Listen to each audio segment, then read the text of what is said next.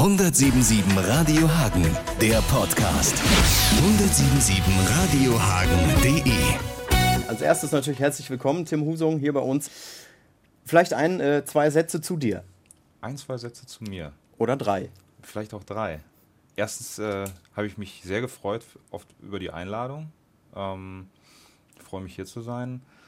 Ähm, das waren eigentlich schon zwei, oder? Okay, dann sage ich den dritten Satz. Äh, du bist Trommler. Richtig. Ne? Deshalb bist Richtig. du hier.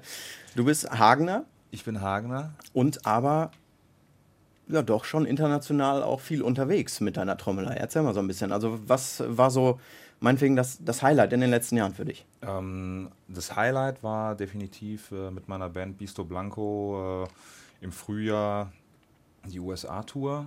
Ähm, da haben wir einen knappen Monat durch die USA getourt, äh, waren dann im Anschluss noch in Hollywood äh, im Studio, um das äh, neue Album einzuspielen. Plus, dass ich in dem Zeitraum noch Geburtstag hatte, äh, den wir äh, in Las Vegas gespielt haben. Okay, jetzt ähm, ein bisschen aktueller. Letztes Wochenende Wacken. Warst du auch am Start? Genau. Mit einer anderen Band oder mit der Band? Nee, mit, äh, mit John Diva and the Rockets of Love. Ist eine äh, 80er Hair Metal Tribute Band. Äh, also halt nichts eigenes, sondern so die Rock-Hits, Sahnestückchen aus den 80er Jahren, wo die Männer noch Leggings getragen haben. Mit denen hast du auf jeden Fall in Wacken gespielt. genau, zum zweiten Mal jetzt, ja. Wacken ist ja immer so ein, also so ein Wort, was mittlerweile jeder kennt oder auch ein Ort vielleicht, den jeder kennt. Viele erzählen immer, das ist einfach so krass. Du gehst da durch das Dorf und die ganzen Omas und Opas, die sind alle mit dabei und so weiter. Ja, das ist, das ist wirklich so. Das ist schon ziemlich cool. Ja, dass sie dann auch teilweise ihre Vorgärten äh, zum Camping vermieten, etc. Also das, äh, da feiert irgendwie das ganze Dorf quasi. Das ist Ja. schon, schon lustig. So muss auch irgendwie sein, ne? dann ist das auch gut. Auf jeden Fall. Okay, ähm, nächste Geschichte. Kommen wir vielleicht mal zu deinem Schlagzeugunterricht. Genau, Du bietest in Hagen Unterricht an, das nennt sich Rock School. genau. Ähm, egal wie alt man ist, man kann da hinkommen und du machst die zum Rocker oder wie? Egal wie alt, ähm, ist jetzt nicht nur Schlagzeug, sondern auch Cajon. Ne, für, es gibt ja auch äh, welche, äh, denen ist das Schlagzeug zu laut oder das Schlagzeug zu groß. Da kann man dann erstmal aufs Cajon zurückgreifen. Ob ich wirklich jemandem zum Rocker mache, das weiß ich nicht. Ich könnte vielleicht behilflich sein, aber ich denke, äh, ähm, das, ist ein, das ist eine Lebenseinstellung, ein Lebensgefühl, das muss man eigentlich selber in sich tragen. Äh, ich glaube, man, man macht sich schon eher selber zum Rocker, natürlich dann mit, mit der kleinen Beihilfe von, von anderen Personen. Aber du kannst dich äh, einbringen quasi, weil du hast wirklich Erfahrung. Du hast auch mit, ja, mit großen Künstlern schon zusammen gespielt. Könnte ich jetzt so bejahen. Also, Zum Beispiel? Äh, also ich spiele äh, in meiner, in meiner Ami-Band, äh, spiele ich mit dem Bassisten von Alice Cooper. Äh, auf der USA-Tour haben wir dann auch mit, mit Alice Cooper selber zusammengespielt. Ähm, ich habe in der letzten Zeit viel für Doro gemacht, äh, im Studio, äh, Fernseh, auch schon mal live. Äh, was, äh, mit wem habe ich noch gespielt? Mit dem Wölli, dem alten Schlagzeuger von den Toten Hosen, auch ein guter Freund von mir. Da da habe ich auch in der Band gespielt, wo, wo die, die Hosen eigentlich alle auch, also im Album plus, plus Video involviert waren. Also relativ viele Bands schon in der Vergangenheit. Wie viele hast du aktuell, mit, in, mit denen du aktiv bist? Also aktuell habe ich eigentlich nur wirklich zwei. Also einmal Bisto Blanco, die USA-Band und äh, John Diva and the Rockets of Love. Forciere natürlich gerade irgendwie mein, mein eigenes Projekt auch ziemlich, wo ich halt alles selber spiele. Ähm, aber das will ich jetzt erstmal noch nicht als, als Bandprojekt sehen. Es ist ein Solo-Projekt, wenn man so nimmt, Das oder? ist, das ist ein Solo-Projekt. Das ist, äh, das ist äh, ein, ein lang äh, gehegter Wunsch, den ich mir jetzt quasi gerade erfülle. Ja, was darf man denn darüber schon verraten? Eigentlich, eigentlich alles. Um was geht's? Also was, was ist das zum Beispiel für Musik? Was machst du da wirklich alles selber? Um, um was geht's? Mm, Also es ist immer schwierig, die eigene Musik äh, selber zu beschreiben, weil ich da irgendwie nicht so auf, auf Schubladen denken stehe.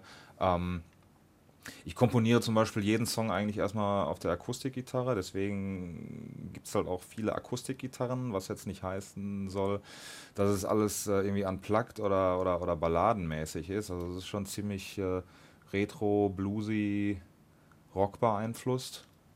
Ähm, ja, wie gesagt, also ich, äh, ich spiele halt alles selber, singe auch selber.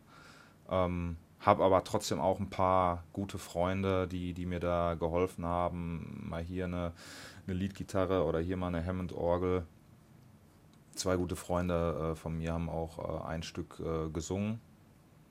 Also ist, äh, ich bin selber gespannt. Äh, lass das gerade beim, beim Martin Werner im Goldsound Studio mixen. Wird spannend. Und ähm, ja, wer jetzt vielleicht so ein bisschen Lust drauf gekriegt hat, also live kann man dich auch im November, glaube ich, in der Stadthalle nochmal sehen. Genau. Das wäre so der nächste Auftritt hier in der Nähe. Genau. Ähm, wie ist das für dich dann in deiner eigenen Stadt auch zu spielen, wenn du wirklich im Prinzip die ganze Welt bereist? Es ist, es ist tatsächlich immer was Besonderes. Und das Schlimme ist, dass man sich selber manchmal dann selber so einen so so einen Druck auferlegt, dass man gerade an dem Abend perfekt sein muss. Ne? Weil die Familie, die Freunde, alle, alle sind da und gucken zu und man möchte, dass alle eine gute Zeit haben. Setzt sich da halt selber manchmal unter Druck, aber es ist trotzdem irgendwie immer was Besonderes und echt eine, eine, eine coole Sache. Ähm, wenn du dich so beschreiben würdest am Schlagzeug, ähm, ja, wie, wie würdest du dich so sehen? Bist du da so ein ruhiger Typ oder gehst du schon voll aus dir raus irgendwie und machst auch äh, die, die Rampensau?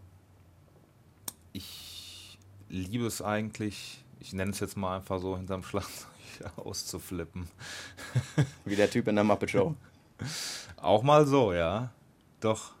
Also, ne, das, das heißt jetzt nicht, äh, das ist ja dann keine äh, unkontrollierte Rumdrescherei. Äh, aber es macht schon wahnsinnig viel Spaß, äh, gerade halt am Schlagzeug äh, Energie freizusetzen, weil man das halt auch wirklich im ganzen Körper spürt.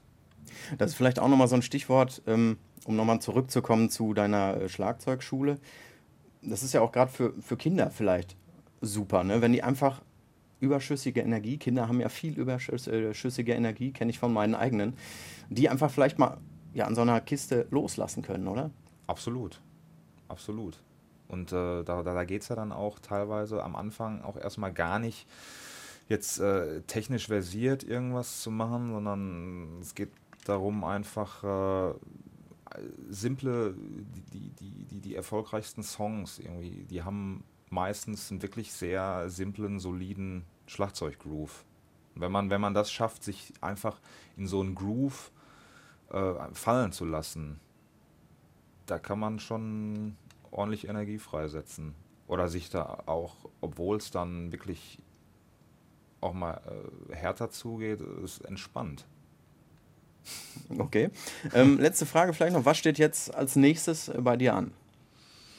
Ähm, ich spiele eigentlich jetzt gerade so die letzten Sommertermine mit John Diva ähm, und bin eigentlich gerade in meiner eigenen CD-Produktion gefangen, weil ich, ich, ich hänge da jetzt schon fünf, sechs Jahre dran und äh, habe mir die Deadline gesetzt, äh, dass wirklich dieses Jahr, also dass die CD wirklich dieses Jahr fertig ist und rauskommt.